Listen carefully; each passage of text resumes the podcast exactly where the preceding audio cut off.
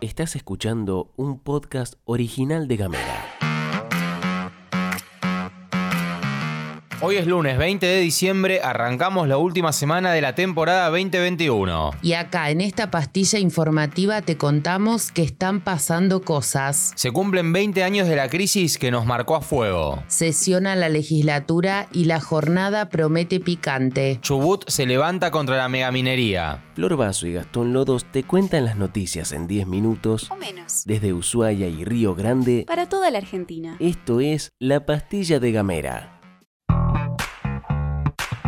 Hoy se cumplen 20 años de la crisis del 2001, 20 años del estallido popular que buscó ponerle un límite a la violencia económica desatada tras la decisión del gobierno de imponer el denominado corralito a los depósitos bancarios. La ola de manifestaciones desalojó del poder a Fernando de la Rúa, que había asumido la presidencia dos años antes y provocó una dura represión de parte de las fuerzas policiales en todo el país, con un saldo de 39 personas muertas y decenas de heridos. Argentina venía de padecer largos años de recesión, sumados a una creciente deuda externa y niveles de pobreza que al final de ese proceso alcanzó a 6 de cada 10 argentinos. En este marco y sabiendo la importancia que tiene hacer memoria popular y colectiva, el Grupo Marabunta invita a vecinos y vecinas de Río Grande a sumarse al encuentro de reflexión que se desarrollará hoy en el Parque del Centenario a partir de las 18. Desde Gamera nos contactamos con Francisco, integrante de Marabunta, y esto fue lo que nos contó.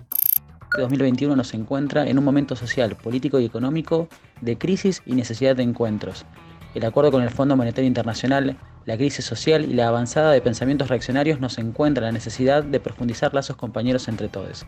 Por eso, la invitación es este lunes 20 de diciembre a la Plaza del Centenario en Río Grande a las 18 horas, por una salida popular a la crisis. Los invitamos y los esperamos a todos. En Ushuaia se va a proyectar desde las 18 horas en la Biblioteca Popular Sarmiento la peli Memoria del Saqueo, documental de Pino Solanas. Y nos vamos para la legislatura, porque en el día de hoy se va a llevar adelante desde las 9 la última sesión ordinaria del año. En esta oportunidad, según se dijo, la sesión podría ser larga y picantona, ya que al ser la última del año hay algunos pedidos del Poder Ejecutivo y además, como siempre, entrarán cosas sobre tablas. De hecho, uno de los puntos es el presupuesto, que no tiene dictamen de comisión, por lo que se conformaría comisión en el momento, se le da dictamen y se lo trata en la sesión. Por otra parte, la semana pasada trascendió que, también sobre tablas, modificarían los E EF. La idea del gobierno provincial es aumentar los aportes a la obra social. Hay posibilidad de que esto se trate y como lo manifestó el gobernador, ese es el problema de fondo. Esto lo dijo el legislador Federico Greve, jefe de la bancada Forja, citando a Melella en que el problema con OSEF no es de gestión sino estructural. En relación a esto último, diversos sindicatos y centros de jubilados convocaron a marchar a la legislatura y emitieron un documento donde señalan que la obra social del Estado fueguino debe ser administrada y gestionada por sus legítimos dueños, a través de la modificación de la Ley 1071, y fundamentalmente exponer que no existe lugar para los personalismos ni las acciones aisladas. Notarás que entre los argumentos entre la dirigencia política y los sindicatos hay notables diferencias. Mientras los primeros plantean un tema de ingreso de dinero, los otros apuntan a la gestión. Pasamos a otra actividad que va a tener lugar hoy, pero de corte más festivo. La Municipalidad de Ushuaia anunció que desde las 22 horas y después de las reformas se va a reinaugurar el Paseo del Centenario. En esa línea, informaron por Gacetillo Oficial que el evento en el que presentarán el monumento, la fuente y todas las pasarelas y miradores restaurados, habrá un show de luces y música. Y nos vamos ahora para Río Grande, porque a partir de hoy comienzan las inscripciones para las colonias deportivas, culturales, tecnológicas y de juventudes destinadas a niños, niñas, jóvenes y adultos mayores. Las inscripciones se realizarán de 10 a 16 en el Centro Deportivo Municipal, en el Polideportivo Carlos Margalot, en el Gimnasio Juan Manuel de Rosas y también en el Skate and Bike Park, el Polideportivo Malvinas Argentinas, el Gimnasio de la Margen Sur y el Gimnasio de Deportes de Combate o en el Dojo Malvinas Argentinas.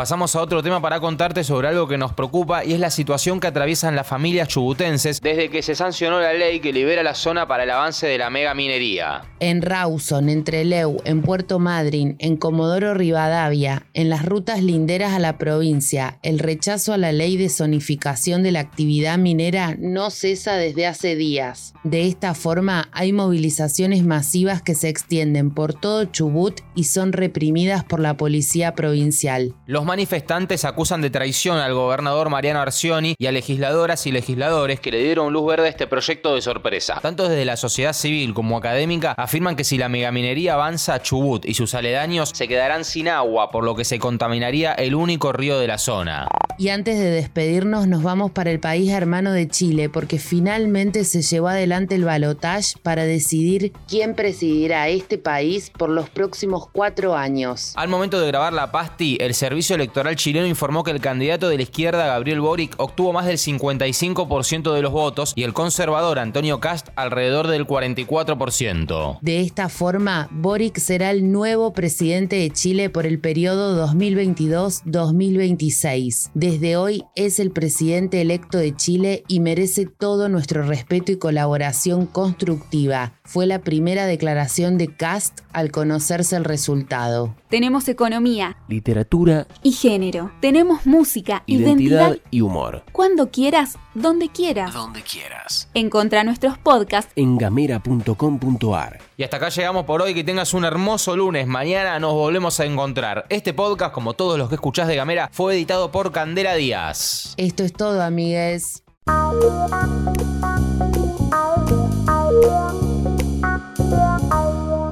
Estás escuchando un podcast original de Gamera.